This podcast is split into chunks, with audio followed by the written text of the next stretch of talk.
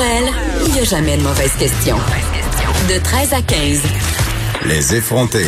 Avec Geneviève Peterson.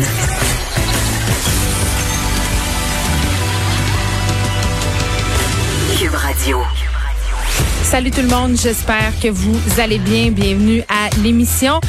Il fait beau à Montréal aujourd'hui. Il fait soleil pour la deuxième journée consécutive. Et je sais pas pour vous, mais moi, ça a une incidence directe en ce moment, la météo, sur mon humeur. C'est pas compliqué. S'il pleut, je suis triste, je trouve ça long, je taboute. S'il fait soleil, vraiment, je j'ai la tête en forme d'arc-en-ciel. Je me dis que ça va bien aller. Donc, j'espère qu'on aura d'autres jours ensoleillés devant nous. Ça aide vraiment la santé mentale puisqu'on est toujours dans cette semaine de la santé mentale et que c'est au cœur euh, des préoccupations du gouvernement qui en parlait hier.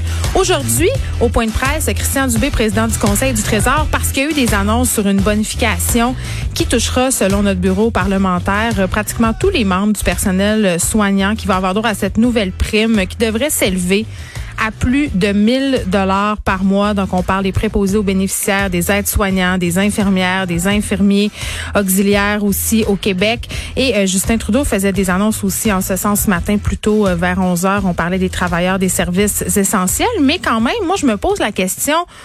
L'argent, c'est important. Je me ferai pas croire que l'argent, c'est pas important dans la vie. Et quand on apprécie le travail d'un employé, la moindre des choses, c'est de le rémunérer à sa juste valeur. Ça, c'est une chose. Mais en même temps, pour avoir parlé à beaucoup euh, de praticiens du milieu, c'est-à-dire des gens qui sont sur le terrain, des infirmiers, des préposés, je me suis rendu compte que l'argent, c'est pas tout par rapport euh, à ces métiers-là, euh, ces employés-là qui sont fatigués, qui sont au bout du rouleau. D'ailleurs, M. Legault, hier, il faisait allusion en joignant la population à s'inscrire sur Je contribue justement pour donner une pause à ces employés-là. Donc, vraiment, est-ce que l'argent, c'est un peu un plaster sur une hémorragie? On va se poser la question avec un invité et Bon, euh, j'allais j'allais dire jamais 203.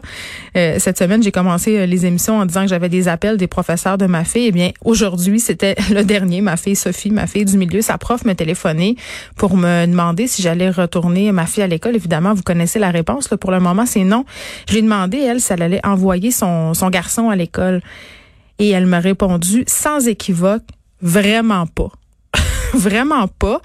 Et je lui ai demandé pourquoi et elle m'a répondu que justement euh, son garçon avait des besoins particuliers, qu'il n'aurait pas droit à la stimulation adéquate, euh, qu'elle était comme tous les autres parents en fait inquiets de l'école telle qu'on allait la retrouver hein, à la fin mai c'est-à-dire euh, des espaces pupitres vraiment très, très bien délimités.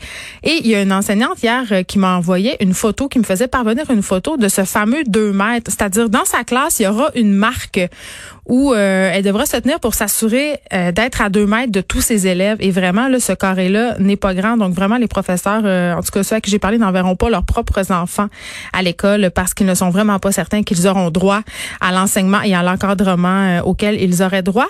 Allons tout de suite rejoindre euh, le gouvernement Legault au point de presse.